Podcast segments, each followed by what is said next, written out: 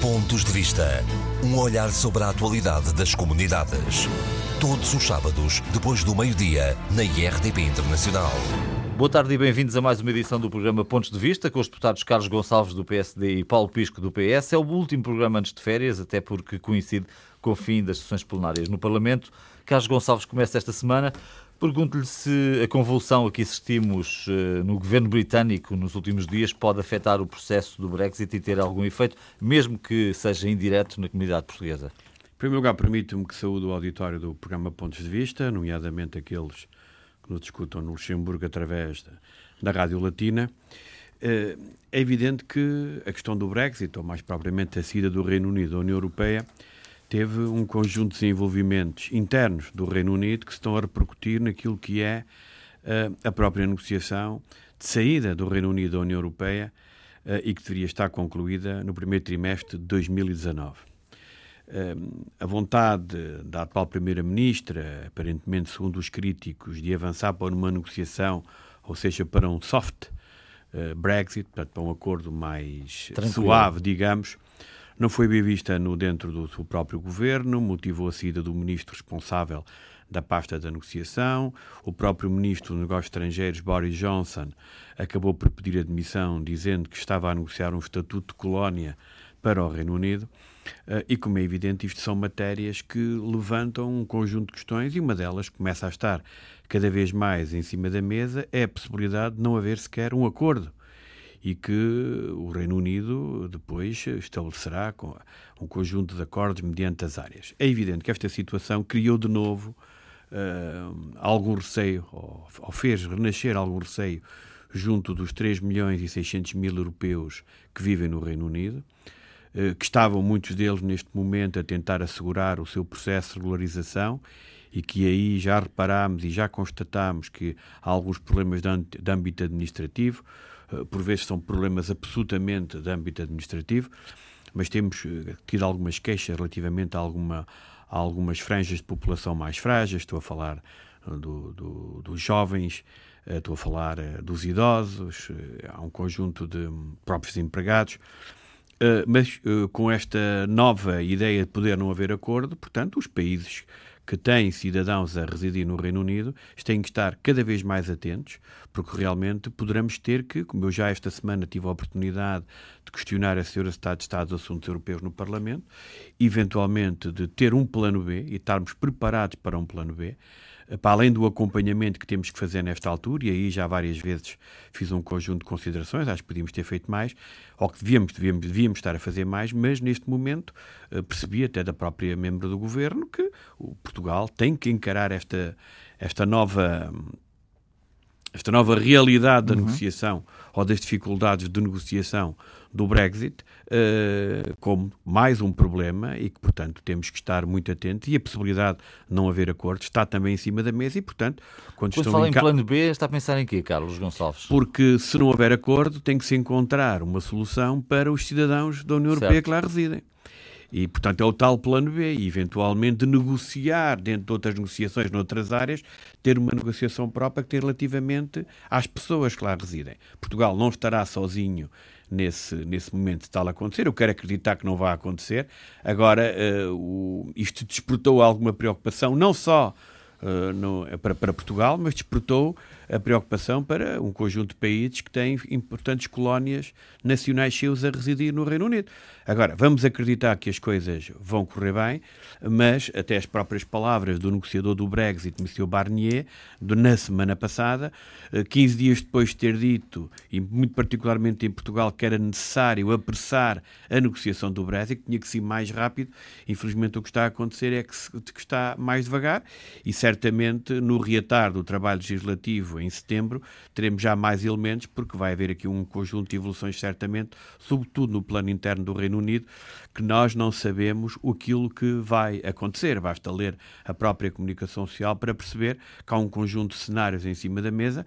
Como é evidente, temos que avaliá-los e deixar eh, essa decisão para os próprios cidadãos britânicos. Do nosso lado, é manter o acompanhamento, manter a preocupação. Foi isso que eu apelei ao, ao governo, que disse que o estará a fazer. Vamos acreditar que as coisas possam correr bem. Correndo mal, devemos, como é evidente, estar preparados para salvaguardar os interesses dos portugueses que lá residem, independentemente de todos os interesses que temos, no plano económico e a vários níveis, que, como é evidente, teremos que salvaguardar. Paulo Pisco, como é que olha para esta questão uh, muito suscitada por esta onda de missões uh, no governo britânico e, por, de facto, uma grande controvérsia no governo da senhora May que complica as negociações do Brexit? Em primeiro lugar, permita-me também que saúde os eh, nossos ouvintes do programa Pontos de Vista e que saúde muito particularmente todos aqueles que atentamente, todas as semanas, nos ouvem no Luxemburgo. Esta, esta crise, ou esta nova crise que agora ocorre com as demissões do, do, do Ministro e do Secretário de Estado um, Boris Johnson e David Davis, um, é no fundo mais um episódio neste no mal-estar que o Reino Unido vive uh, depois de ter tomado a decisão de efetuar uh, a saída do, da, União do, do, da União Europeia. É mais uma crise e é mais uma crise que revela a completa desorientação que uma situação como esta provoca. Eu gostaria aqui de referir que, independentemente de todos aqueles aspectos que são fundamentais para a manutenção dos laços entre a União Europeia, que toda a gente defende, e o Reino Unido, porque o Reino Unido é um parceiro de peso fundamental, muito importante, uh, e da, do, do, da salvaguarda dos direitos dos cidadãos da União Europeia, entre os quais se encontram muito, muitos portugueses, mas também dos britânicos no espaço da União Europeia, há aspectos que eh, nos remetem para um facto que eu acho que é da maior relevância.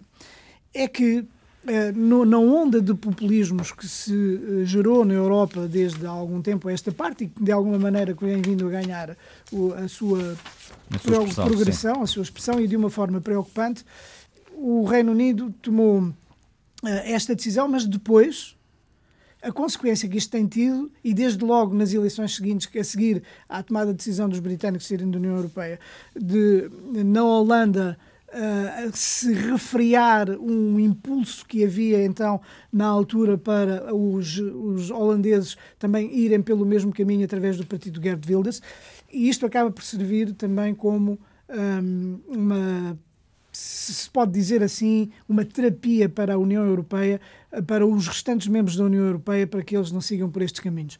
É claro que uma demissão deste, desta, desta natureza tem um peso enorme.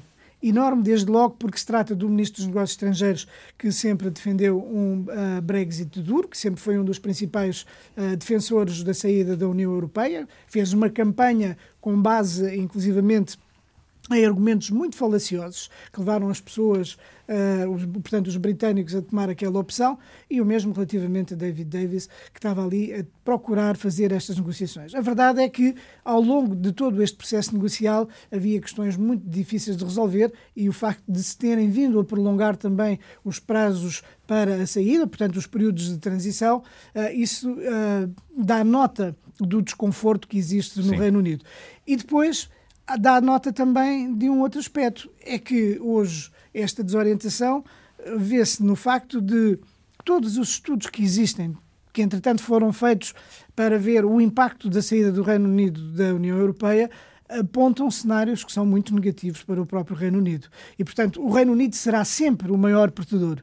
Uh, e o Reino Unido, com esta decisão que tomou, uh, num momento particular da história e difícil da história da União Europeia, o Reino Unido é claramente a primeira vítima da decisão que tomou e isso tem-se vindo a acentuar uh, a, a par e passo. Agora, o que é uh, também uh, importante é que, independentemente de todas estas questões, a União Europeia mantenha a sua opção, que é, na realidade, aquela que parece ser a opção, a opção mais conveniente para todos e em que todos ganham, que é também defendida pelo governo português, que é de uma saída suave, de um Brexit suave, o que significa que o Reino Unido teria de ficar. Um... Mas essa é a divergência, não é? Portanto, há alguns que queriam uma coisa mais rápida, uh, um divórcio simplex, uh, não litigioso, se possível.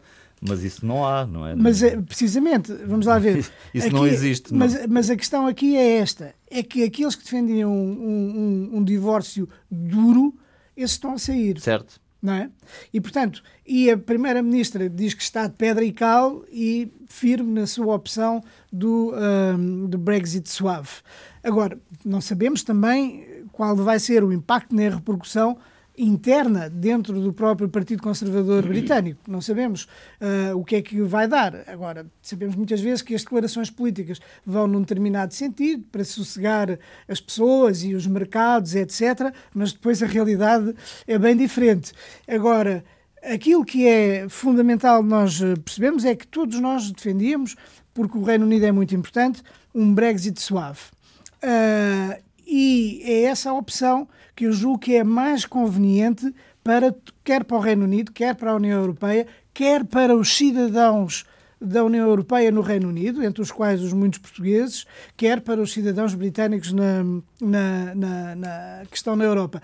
Porque um Brexit duro abriria uma incerteza muito grande relativamente ao futuro desses nossos concidadãos, os portugueses e todos os cidadãos comunitários, que são cerca de, de, de, de 3 milhões no Reino Unido. Portanto, são muitos. E, portanto, o que não é desejável é que haja, de facto, esse Brexit duro, para como também como salvaguarda dos interesses dos nossos cidadãos e depois dos interesses económicos, obviamente, também do Reino Unido e da União Europeia, porque o comércio europeu, ah, o comércio dos britânicos com a União Europeia é é sobrepõe-se exatamente sobrepõe-se ao comércio com outros países ou com outras regiões. Bom, como se disse, é o último programa deste no ano parlamentar, deste ano radiofónico, digamos assim. Portanto, vamos tentar aqui uh, abordar uma série de temas. Uh, vale a pena, talvez, uh, fazer aqui uma espécie de balanço do, do que aconteceu no ano parlamentar. Carlos Gonçalves, o que é que lhe apetece destacar? O que é que fica como nota essencial? Eu, em primeiro lugar, voltando à questão do Brexit e ouvir o meu colega, eh, nós, somos portugueses, eh, avaliamos esta questão sempre também naquilo que é o interesse da União Europeia. O que teria sido bom é que, é que o Reino Unido nunca tivesse pedido para sair do, do da União Europeia. Agora, eu já percebi que, e disse até na minha intervenção, que cabe aos britânicos decidir. E eu, neste momento, acho que ninguém consegue pôr-se no lugar deles para saber o que é que vai acontecer porque as notícias, até notícias ontem que me chegaram de algumas conversas por um assunto que não tem nada a ver com o Brexit, mas tem a ver com o Reino Unido, e não estou a falar do Campeonato do Mundo de, de futebol, que também as coisas também não correram, não bem, correram bem. Também não correram bem para, para os ingleses, aqui só para os ingleses, não só. Ficam num dos quatro primeiros lugares. Mas só para os Ficam ingleses. nos quatro primeiros lugares, não é mal. É, é outra coisa. Uh, deixam a ideia que muita coisa pode vir a acontecer e espero que as coisas que a acontecer que venham a acontecer no sentido daquilo que nós desejamos, mas o, o que tem acontecido aos outros países da União Europeia é observar o que está a passar no Reino Unido e uh, é uma decisão unilateral deles e nem sempre é fácil. Em relação, nós estamos no fim da, da sessão legislativa e dizer que, uh, começando pelas coisas mais positivas e aquilo que me parece importante realçar, a sessão legislativa termina com um ponto positivo que foi um, a questão do, de todo um, praticamente um ano de trabalho, ou mesmo um ano mais no trabalho, das alterações que foram feitas além do recenseamento eleitoral e à lei, às leis eleitorais para a Assembleia da República. A lei do recenseamento eleitoral são propostas, há uma proposta de lei do Governo e, uma, e um projeto de lei do Partido Social Democrata, que em grande parte eh, convergiam, para não dizer praticamente totalmente convergiam, e portanto foi com alguma facilidade que se chegou a um consenso que permite aumentar substancialmente o, o número de eleitores com capacidade de exercer eh, o direito de voto nas comunidades portuguesas e, portanto, todos aqueles que é o chamado licenciamento eleitoral automático, através de quem tem o cartão de cidadão.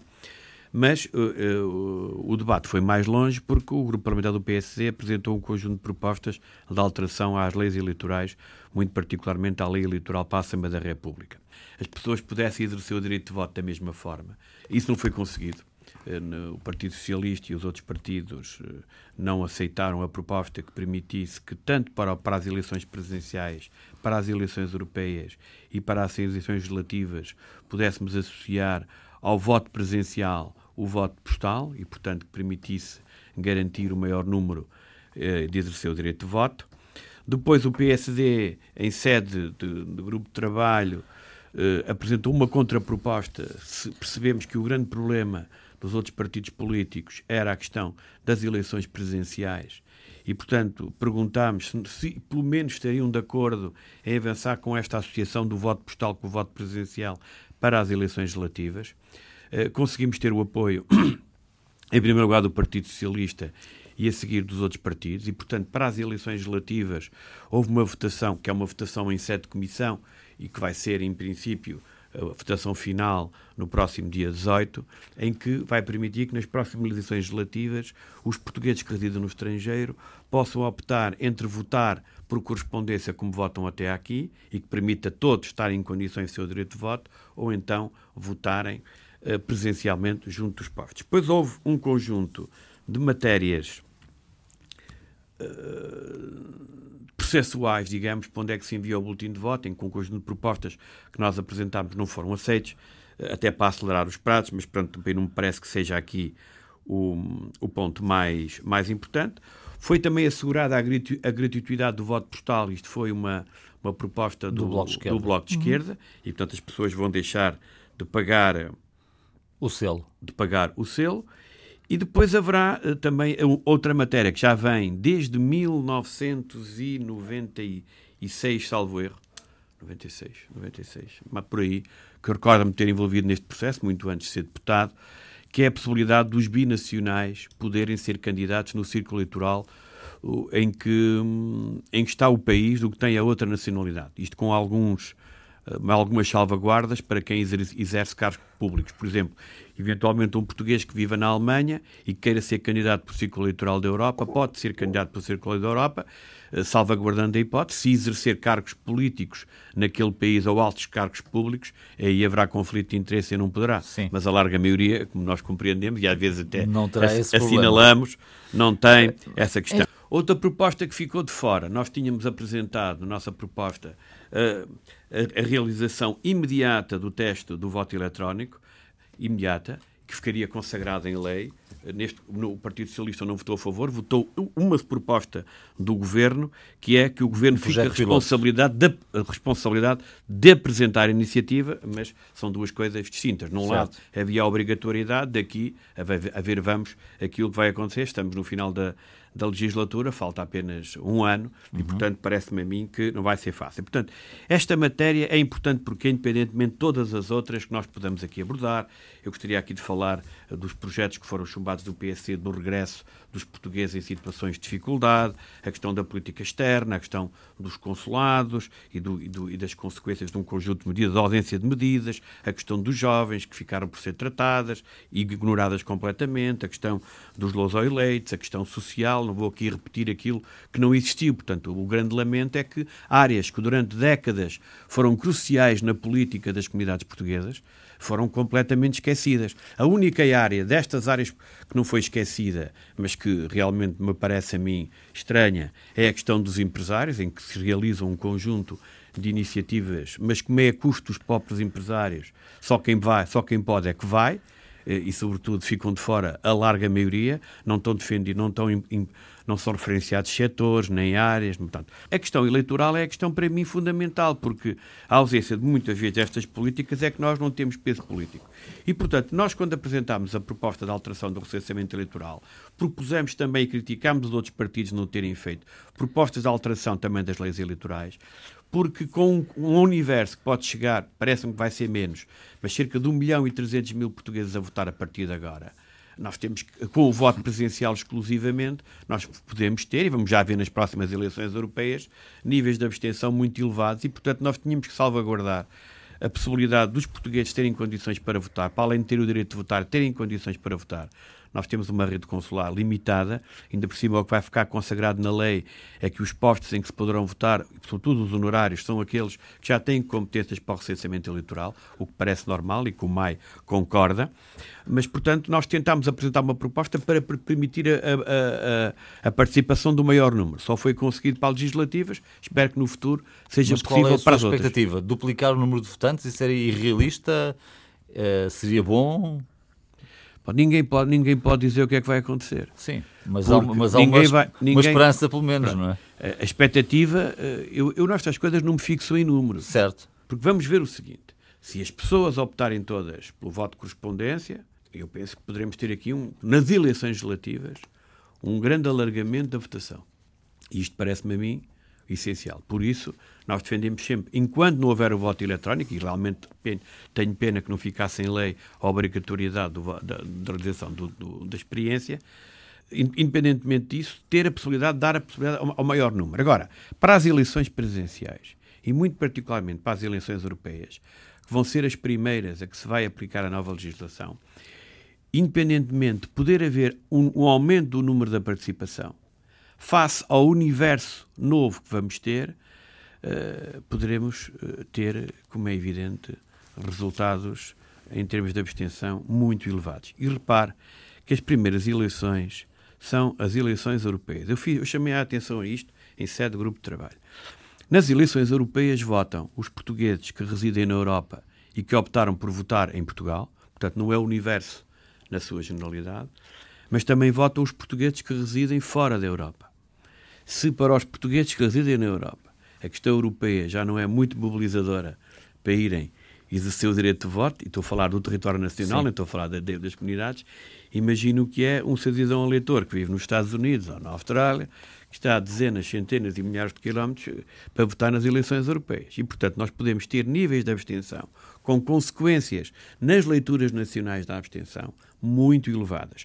Eu estou a dizer isto hoje aqui porquê? Porque me parece que é importante salvaguardar já uh, uma posição no sentido de que uh, os portugueses que estão no estrangeiro votam da mesma forma como os que votam em Portugal, mas numa realidade completamente distinta eu, eu, completamente distinta. Ou seja, em Portugal nós temos mesas de voto à esquina da, da, nossa área de residência ou da rua de residência, nas comunidades portuguesas temos mesas de voto a milhares e milhares de quilómetros. Mas eu estou com algo receio que, independentemente de haver um, um acréscimo de votação, nós, e aqui estou a dizer nós no plural, todos Sim. aqueles que lutam nas questões das comunidades portuguesas sabem que tivemos sempre grandes opositores e continuamos a ter grandes opositores em relação às causas das comunidades, muito particularmente no que diz respeito à participação cívica e política. Paulo Pisco, como é que fica este ano?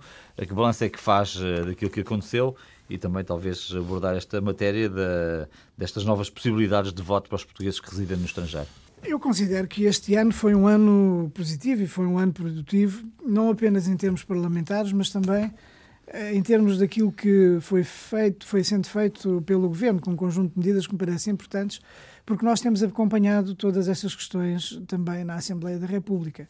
Questões que têm a ver, por exemplo, com a questão da Venezuela, eh, que nós aqui subejamente debatemos, foi sempre um dos temas que nós aqui acompanhamos, porque há também, obviamente, uma, um posicionamento por parte do Parlamento e dos deputados que seguem todas estas questões de uma maneira uh, mais próxima, uh, que de algo contribuiu também para que o Governo saiba que existe um Parlamento que está vigilante relativamente à forma como o governo atua, e eu acho que, neste aspecto, é muito em particular, eu acho que o governo eh, fez, eh, esteve bem que uh, adotou um conjunto de medidas que me parecem da maior importância perante uma crise que é uma crise gigantesca, com uma hiperinflação que consome os salários de todas as pessoas que vivem na Venezuela e entre eles a grande comunidade portuguesa, obviamente, como por exemplo não aumentando os emolumentos consulares, o que tem um custo, ou uma perda de receita, um custo da ordem dos 8 milhões,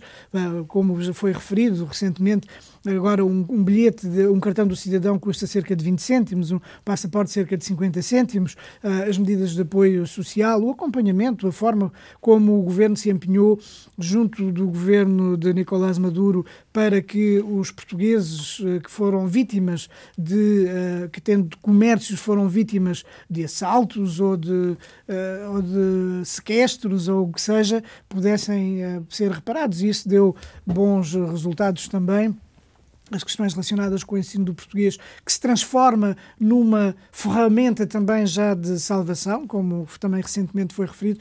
Eu julgo que isto também, não sendo uma matéria de, de, de, de elaboração legislativa, Sim. não é? Mas foi uma matéria que nós acompanhámos, com vários até votos. Até teve incidência legislativa, porque chumbaram a nossa proposta do PSD, do programa isso, de apoio ao repressão. Teve incidência isso, legislativa e só um, praticamente um ano depois é que tomaram algumas medidas. Portanto, houve incidência legislativa e, e, e uma coisa que podemos aqui reparar é que tirando a questão das leis da lei do recenseamento é que, eleitoral, é que o, não houve nenhuma o, proposta o, do governo na área das comunidades que entrasse na sessão legislativa. O projeto do PSD nesta sessão legislativa. Nenhuma proposta. estava em curso. Portanto, acho que era, é claro, nenhuma proposta do governo no não plano era, legislativo, não, na Assembleia da República, sobre as nossas comunidades, o que demonstra um excelente trabalho, certamente. Uh, mas a questão da Venezuela parece-me da maior importância e Sim. o governo esteve muito bem na forma como foi acompanhando, com as, com as dificuldades e as limitações próprias de uma situação tão difícil e tão dramática como é aquela que existe na Venezuela. Mas eu gostaria de referir também, antes de ir à questão das leis eleitorais, duas coisas que me parecem importantes, que foi a aprovação na Assembleia da República das resoluções sobre o, de que eu era o primeiro subscritor do, para a criação do Museu Nacional de Imigração, porque eu acho que isto tem potencial para mudar a percepção que o nosso país tem sobre os portugueses residentes no estrangeiro e sobre a história da nossa imigração. Como é que isso está a propósito? E também, Está de acordo com aquilo que me tem dito. Tenho tido algumas conversas informais com os ministros. Está, está em perspectiva de integrar o programa para o financiamento do, do, do próximo ano. E, portanto, as coisas vão andar com um polo e, e o Centro de Documentação, que é o, o nosso... Centro de Documentação também. O nosso projeto de resolução está foi também aprovado, integrado, exatamente. É que nós, eh, nem informal, nem formal, nós não temos qualquer tipo de informação sobre nenhuma destas matérias. Absolutamente Mas, mas estamos aqui a ter, eu, eu acho estamos aqui a uma primeira mão. governo, estamos aparentemente está a avançar com esta questão. Há dois projetos de resolução que foram aprovados na Assembleia da República. Então, mas temos aqui um uma do... primeira mão, Carlos um... Gonçalves. Está bem, mas o deputado Paulo Pisco fala em nome do Eu sei que sim, Partido claro, com certeza. E o que é sempre lamentável é que o Governo, sabendo que aparentemente estará a tratar de qualquer coisa, não diz absolutamente nada. Talvez nos convide eventualmente para uma possível inauguração, mas nem isso é seguro. Estávamos no Museu da Imigração e, nos, e, e ia falar de outra proposta e também no, no do, do ensino da história da imigração nos currículos escolares porque me parece também uma medida absolutamente essencial para, mude, para que a nossa sociedade mude a percepção que se tem sobre os portugueses residentes no estrangeiro, sobre a história da imigração. A imigração portuguesa, apesar de tudo e apesar de haver alguma transformação e alguma transformação positiva hum, na, na forma como é encarada pelos portugueses, ainda está muito aquém daquilo que deveria ser considerado. Há muito preconceito, há uma, há uma ideia uh, cristalizada, negativa, sobre a imigração que se foi consolidando depois dos anos 60 e dos anos 70 eh, e que, infelizmente, a nível da sociedade, mesmo até a nível das próprias instituições, ainda deixa muito a desejar sobre a forma como nós devemos relacionar-nos com os portugueses residentes no estrangeiro, em termos de igualdade, em termos de consideração, de reconhecimento da sua importância, do seu, do seu valor, do seu envolvimento. Houve uh, transformações, o facto de, pela primeira vez, se realizarem as celebrações do Dia de Portugal, 10 de junho, fora de Portugal, em Paris, nos, no Brasil, em São Paulo e no Rio de Janeiro e agora nos Estados, nos Estados Unidos. Isto dá também, transforma, também ajuda a transformar a importância que as nossas comunidades têm cá e ajuda também a transformar o sentimento que os portugueses que estão lá fora têm relativamente ao país, porque eventualmente sentir-se-ão menos abandonados. Eu julgo que, apesar de tudo, é preciso ainda fazer-se muita coisa para ir ao encontro.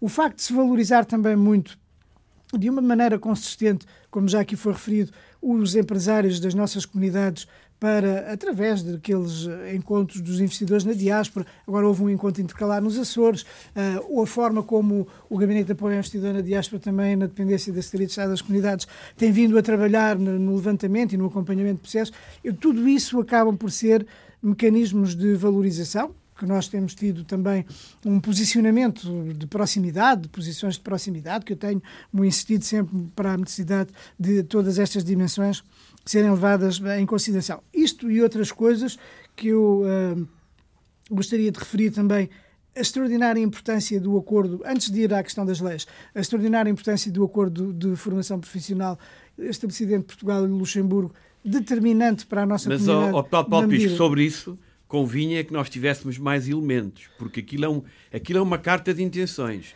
E não, tenho a é certeza que vamos voltar à discussão é do assunto. É apenas não, uma carta não de é intenções. Nada uma carta de intenções. Uh, um número político muito interessante. Não é número uh, político. Mais até no plano luxemburguês. Um mas é fundamental. O ministro do Luxemburgo do Trabalho, Nicolás Schmidt, e o ministro Vieira da Silva, da Estado de Estado das Comunidades. Das centrais não sindicais, fosse claramente. Eu olhei para o documento, falei com dirigentes sindicais, há uma carta de intenções, é como se fosse um projeto de resolução, mas é preciso concretizar mais. Mas eu sobre Mas, essa matéria tenho mais umas Mas coisas a dizer. nós há- não vamos chegar ao não fim é. do programa com os temas todos. Bom, Não, não, é Mas que a questão eu- eleitoral para mim é a mais importante. Já percebi que o Partido Socialista não é. Certo, mas Não, é- não. É uma forma É. de ver. Nós temos prioridades diferentes, eu, já percebi. Mas- E agora neste debate hoje fica clarinho como água. mas tem, que- tem que hoje falou tem, de que- tem trabalho que legislativo e agora de estou- discutido. Não, estamos a falar de Estou atento. tipo. Bom, em relação às- finalmente, uma das questões que é verdadeiramente fundamental e que é revolucionária, que é a alteração às leis eleitorais, como aqui já foi referido, à qual o nós, Partido Socialista, e o Governo atribuímos uma Não, importância não, desculpe, sou evolucionária. deputado. Lei do recenseamento eleitoral. As leis eleitorais só havia proposta do PSD. A outra parte não tem a ver com as comunidades portuguesas. Portanto, diferencia A alteração das o leis eleitorais- eleitoral com a lei eleitoral. As leis São duas eleitorais, matérias distintas. A proposta apresentada pelo. Governo e as propostas que foram de alteração que foram apresentadas pelo Partido Socialista, que nós atribuímos uma importância São duas matérias maior, atribuímos uma importância maior porque é uma questão verdadeiramente de central na forma como eh, até as coisas irão evoluir no futuro eh, relativamente à, à forma como os- o próprio país vai ter que se adaptar a, esta, a este universo eh, que Diferente. se agiganta Sim. de eleitores para votar nas eleições em Portugal. É claro que a questão do recenseamento automático é uma das questões verdadeiramente centrais e fundamentais, eh, na medida em que alarga o universo de cerca de 300 mil para cerca de 1 milhão e 400 mil. Isto vai trazer Poderá muitas alterações, muitas, os números. mais coisa, menos coisa. É, eu no outro dia fiquei surpreendido até. Mais coisa, menos coisa. Uh, o que haverá uh, três, quatro vezes mais eleitores do que aqueles que existem agora. E isto é absolutamente uh, revolucionário no que diz respeito à forma como o próprio país vai ter que passar a olhar para uh, os portugueses residentes no estrangeiro. É claro que isto levanta também algumas das questões que têm sido re- debatidas ah, a miúde aqui no nosso programa, mas não só, de uma maneira geral, que tem a ver com a forma como vai, ter, vai ser necessário fazer a projeção, portanto, adaptar tecnicamente todas ah, esta, esta profunda alteração, por um lado, mas por outro lado, levar a que os portugueses residentes no estrangeiro se sintam verdadeiramente implicados e participem. Porque aqui a mensagem principal, porque há sempre o perigo da abstenção, nós lidamos com isso de eleição para eleição, a abstenção é bastante elevada, todos nós gostaríamos que houvesse muito menos abstenção, portanto, que os portugueses participassem muito mais na vida do seu país, na eleição daqueles que os representam, quer a nível da Assembleia da República, quer a nível da Presidência da República, ou mesmo do Parlamento Europeu. Gostaríamos que houvesse esse cuidado, essa, essa ligação por via da política também ao nosso país, porque nós sabemos que os portugueses têm o coração muito dividido entre Portugal e o país de acolhimento, mas uh, há esta forma também de estar ligada que é uh, pelo interesse que demonstram relativamente à participação em termos eleitorais. Isto é a questão mais, mais importante que o Parlamento fez, juntamente com as outras coisas que aqui foram referidas, no sentido de facilitar a participação eleitoral, como aliás fazia parte do programa eleitoral do Partido Socialista e como fazia parte do programa do Governo, facilitar a participação eleitoral. E esta é uma forma de facilitar. O Partido Socialista também aceitou a proposta do Bloco de Esquerda relativamente ao porte pago. É uma Certo. medida muito importante porque também no voto por correspondência vai uh, desonerar as pessoas de terem de pagar e isso uh, acaba por ser um, um argumento, entre outras questões que eu agora, a questão do duplo voto que vai ser importante muito particularmente para, havendo um voto por correspondência, mas nos países em que existem dificuldades de voto, por exemplo, a Venezuela, é um dos casos, a possibilidade de poder haver um voto presencial é para aqueles que assim optarem, porque tem que haver esta opção, eh, é algo de, da maior importância porque vem abrir aqui uma possibilidade que eu julgo que é, é relevante. Depois, a Aqui questão houve- da, havia uma proposta da- nossa que não foi aceita, nem é por partidos, por questões técnicas, que era a possibilidade de quem não pudesse enviar o boletim, de- o boletim de voto pudesse ir ao consulado votar. Sim. Mas aparentemente por questões técnicas e de, de grande o Ministério da Instrução Eterna uh, acabou e nós acabámos por aceitar. Era uma proposta nossa que acabou Está por... Está concluída a, sua parte, não, Paulo só em dois segundos. brevemente. A possibilidade dos binacionais também poderem votar, obviamente, com algum conjunto de limitações para evitar uma incompatibilidade de representação, portanto, pessoas que desempenhem cargos políticos ou cargos, altos cargos na, públicos, portanto, pode haver aí uma incompatibilidade e isso fica salvaguardado esse aspecto. E depois também a questão que fica uh, também salvaguardada, que é a possibilidade de, uh, com a apresentação de uma proposta do Partido Socialista, de o governo após a entrada em vigor, ter um ano para fazer a apresentação de um estudo de viabilidade para a implementação do voto eletrónico, que eu acho que também é uma questão importante, porque é necessário também haver fundamentado esta questão. Portanto, são coisas relevantes. Meus senhores, temos 10 minutos e estamos muito longe de cumprir a agenda do aqui... programa. Quero fazer um. Queria fazer aqui não. também um comentário. So, sobre o voto eletrónico, acho que podíamos ter a nossa proposta, que era a resolução imediata do teste. Sim. Parecia que não era nada de, de extraordinário e, por acaso, foi com alguma surpresa. Mas, apesar de tudo, o ambiente que houve no grupo de trabalho foi construtivo nós não conseguimos. Muito construtivo, eu reconheço isso. Acho nós que é não conseguimos que todas as nossas propostas fossem aprovadas, mas é verdade que, tendo conseguido pelo menos que nas, nas eleições legislativas possamos ter o voto presencial e o voto e o voto e o, e o voto postal parece-me uma medida para dar garantias de uma maior participação. Isto o facto do Partido Socialista ter ficado a pensar há algum tempo atrasou um pouco o processo, mas eu acho que valeu a pena esperar cerca de mês e meio para agora termos este resultado final e é até há partidos que, por vezes, uh, veem estas questões com alguma indiferença, estiveram desta vez um pouco mais atentos, o que me parece a mim importante. Eu, sobre o ano, eu, quando falo de sessão legislativa, falo de trabalho legislativo. Certo. E de acompanhamento. Portanto, eu apresentei aqui um conjunto de propostas, podiam ser extensivas a outras, mas eu gostava aqui de dar duas notas. Em relação à Venezuela, já fiz referência que o nosso projeto foi único que então foi chumbado e, portanto, era absolutamente tive... redundante. Era... É sempre redundante. Exatamente. Por isso é que a seguir estiveram ainda mais seis meses sem fazer nada e depois agora tentam minimamente, até dão razão ao PSD com a questão dos funcionários, a questão relativamente à conservatória dos centrais. Eu nem vale a pena estar a repetir aquilo que já disse aqui durante muito tempo. E disse, dar-nos razão mais tarde, mas teria sido bom eventualmente apresentar é um projeto, votar e associar-se ao projeto de resolução. Mas repare, nós temos um, uma questão que é a questão dos jovens jovens. Foi Sim. sempre uma matéria, bem ou mal, não, não, há uma única iniciativa. Zero. Nesta sessão legislativa, como nos anteriores. Eu não consigo entender como é possível. Nos atores sociais não há uma única iniciativa. Não há. Aparentemente, então, os atores sociais das comunidades portuguesas então, neste um momento. Não, os, lá, os, estou, os não, se não está a perceber o que eu estou a dizer, é melhor então não, não dizer qualquer há consideração. Muitos. Não há nenhum trabalho nestas áreas normalmente eram, eram. Havia um conjunto de iniciativas, que é a questão da juventude, dos luso-eleitos, também não houve iniciativas. A única área que veio a ter algumas iniciativas, já a critiquei pela forma como é organizada, é a questão dos empresários. Para um governo das esquerdas, eu realmente fico surpreendido como é que esta área é. Outra matéria que eu, que eu relevei aqui e que não foi. Eh, é a questão do ensino. A questão do ensino é uma questão que esquece, esquecida. Não sei se repararam os ouvintes do ponto de vista que o atual governo, o Partido Socialista, tenta fazer bem. esquecer o ensino não, uma coisa. Pronto. E depois há um tema, bem, há um tema importantíssimo que vai requerer aqui uma atenção especial, que é a questão dos apoios ao movimento associativo. Porque agora analisado todos os apoios, ficámos a perceber coisas inacreditáveis, que é a área consular de Londres, uma área extraordinariamente importante, não houve um único apoio para uma associação. A, a, segunda, a, a segunda área, todos sabem que é verdade. A segunda área, houve uma só para a área de Manchester pagá-los. A segunda área, se conforma com isso, é um problema seu.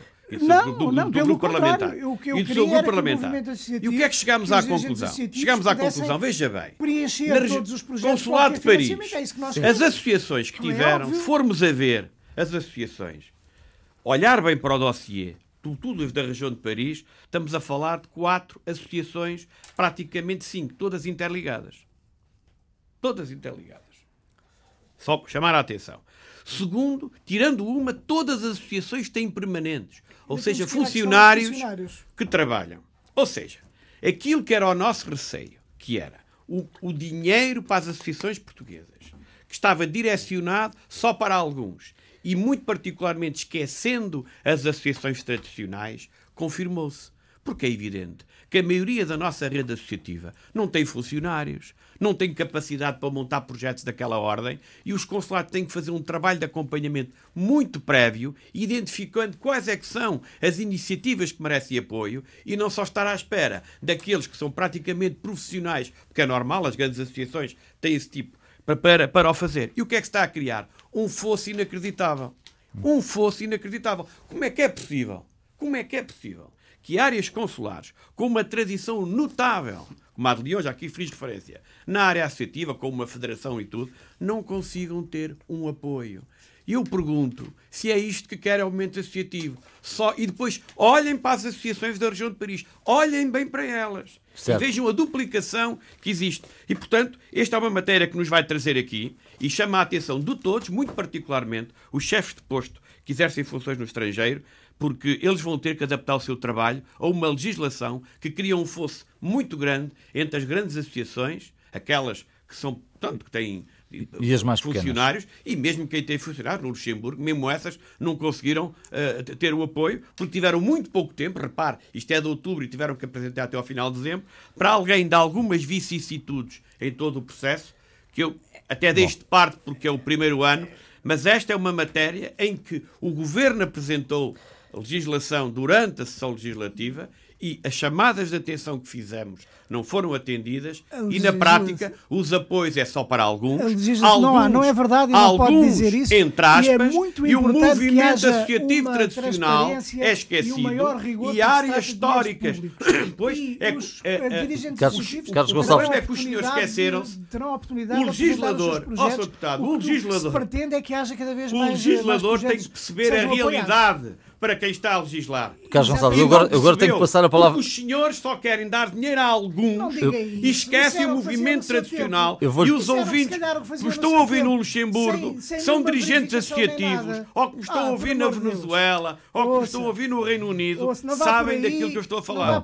Paulo Pisco. Bom, eu, relativamente a esta questão do movimento associativo, nós teremos a oportunidade de, num programa subsequente, fazer a mesma coisa que fizemos em como ficou previsto para este programa, a questão relativamente aos funcionários consulares. Ficou aqui pendente da última edição certo. que iríamos trazer aqui as provas daquilo que tinha sido uh, a forma como o governo eliminou. Não. Os três cortou, orçamentos de Estado cortou, em que está prevista a saída cortou, em cada um 200 trabalhadores. Cortou, cortou no número de funcionários consulares. Cortou no número de funcionários consulares. E, portanto, eu comprometi-me a trazer esses números e é estes números, números, é os orça, a parte do é orçamento de Estado e são os números que eu trago aqui no, uh, no programa de, de orçamental de representação externa para 2016, uh, ah, na discussão que houve na especialidade do documento que temos aqui do Governo, e eu passo a ler aquilo que está aqui no documento do Governo do Orçamento para 2016, que diz Analisando a variação de efetivos nos últimos cinco anos, 2011-2015, verifica-se que o MNE registrou uma redução na ordem dos 769 trabalhadores, correspondente a 20%. De salientar que, em termos absolutos, esta diminuição de efetivos teve maior impacto no pessoal dos serviços externos, 359 trabalhadores, redução de 22%. Na rede de ensino português no estrangeiro, 207 trabalhadores, redução de 35%. Isto e é na carreira de assistente técnico, 120 trabalhadores, redução de 31%.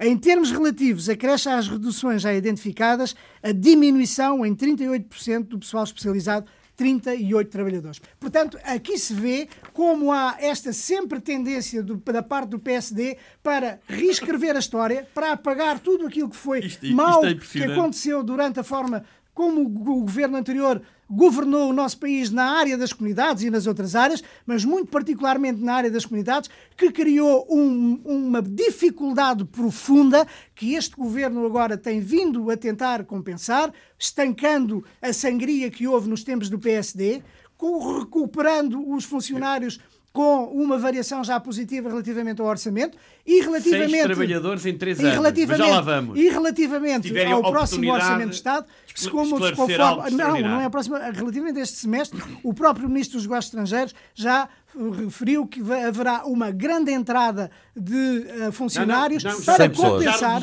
para compensar para compensar as saídas que houve e o, a dificuldade estrutural que foi criada durante a governação do Meus PSD. Senhores, o que, foi, o que foi pedido aqui foi que em cada orçamento de Estado do PSD estava transcrito que haveria a saída de 200 trabalhadores.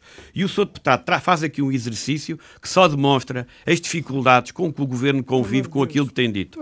O Sr. Deputado falou que o Governo, é um documento do Governo, fala em saída em 4 anos de 769 trabalhadores no MNE, que inclui diplomatas, que inclui o quadro interno, é que é os. Não, não, sou deputado. Não, mas Falo verdade, por, por, amor de Deus, estamos a falar de coisas sérias. Eu, eu, os ouvintes têm direito a falar de coisas sérias. E até inclui os professores. E, portanto, repare bem, 769 em 4 anos, que inclui as apresentações no Mas quadro externo. 359 não, não, no estrangeiro, o, 359 o, fora. O, o, quadro, não, o, quadro. Mas repare, só os números que eu trouxe aqui a semana passada 2011, 2013 e 2015, não tenho o de 2014, só no quadro externo, não falo diplomatas nem de quadro interno, houve 260 trabalhadores que entraram. E, portanto, é inacreditável. como é que se faz, como é que chega aqui a, um, a uma rádio Contra pública dizer que houve um governo que apresentou o orçamento de Estado todos os anos a prever a saída de 200 e hoje traz Olha, um documento que não tem Olha, os números, que diz que inclui professores, diplomatas e quadro interno. Números e é uma verdade é esta. O Partido Socialista tem que perceber uma coisa. Só com as 35 horas aplicadas olha, perdemos 200 trabalhadores. Olha, uh, Os portugueses que estão no estrangeiro 2014, ouvem as notícias 226. do Ministério da Saúde, ouvem do Ministério da Educação. É o que se passa connosco. Para além de não terem aumentado o número de trabalhadores, antes pelo contrário, temos as consequências das 35 horas e hoje ficou aqui claro, com os números do seu deputado, que quando se fala de números, o governo está tão mal, tão mal a defender Olha, os seus argumentos, que inclui diplomatas, que inclui Olha, o quadro interno total, e que inclui os professores. E uma coisa é certa, eu agradeço ao deputado Paulo Pisco, eu agradeço ao deputado Paulo Pisco de continuar neste tipo de política, são políticas que demonstram Paulo Pisco, já lhe passa a palavra. Isto é lamentável. É lamentável trazer para os números diplomatas, professores e quadro interno. Isto é lamentável. Falamos dos funcionários consulares e o seu deputado tem que trazer à baila qualquer dia até os, os, motoristas que andam lá a fazer a manutenção do Ministério. É inadmissível. Carlos Gonçalves. Traga-me o orçamento de Estado. Peço-lhe outra vez. Três. O documento do Orçamento de Estado. o senhor traz uma análise feita por técnico. Inclui diplomatas, inclui professores, inclui o quadro interno e mesmo assim. Carlos Gonçalves, pronto, eram os seus dois minutos. E boa tarde a Paulo, todos. Paulo Pisco, dois minutos então para concluir também. Estamos em, à, à beira de partir todos para um período de férias. A minha mensagem principal para todos os portugueses residentes no estrangeiro é que agora, como virão maciçamente para regressar ao nosso país, eu queria uh, desejar-lhe boas férias, mas sobretudo que no regresso, porque muitos vêm de automóvel, que conduzam com muito cuidado para que as tragédias que muitas vezes ocorrem nas estradas de, dos países uh, por onde passam não se voltem a verificar uh, agora também este ano, para que possam desfrutar das suas férias com toda a tranquilidade, em segurança, salvaguardando os valores que são os mais importantes, que são os valores da família, e eu julgo que esta é a principal mensagem. Não, não tenham pressa. Eu sei que às vezes o coração leva a que as pessoas queiram estar o rápido, mais rápido possível em no casa, seu país, sim. em casa, com os seus amigos, com a sua família.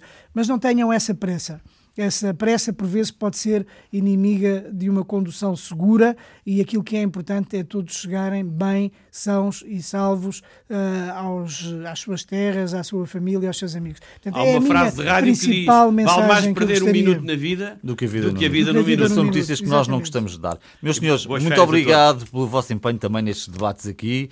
Boas férias para ambos. Acho que ele vai continuar. E voltaremos. Ótimo, excelente. Voltaremos seguramente depois de um período de, de descanso. Muito obrigado e boa tarde. Pontos de Vista. Um olhar sobre a atualidade das comunidades. Todos os sábados, depois do meio-dia, na IRTP Internacional.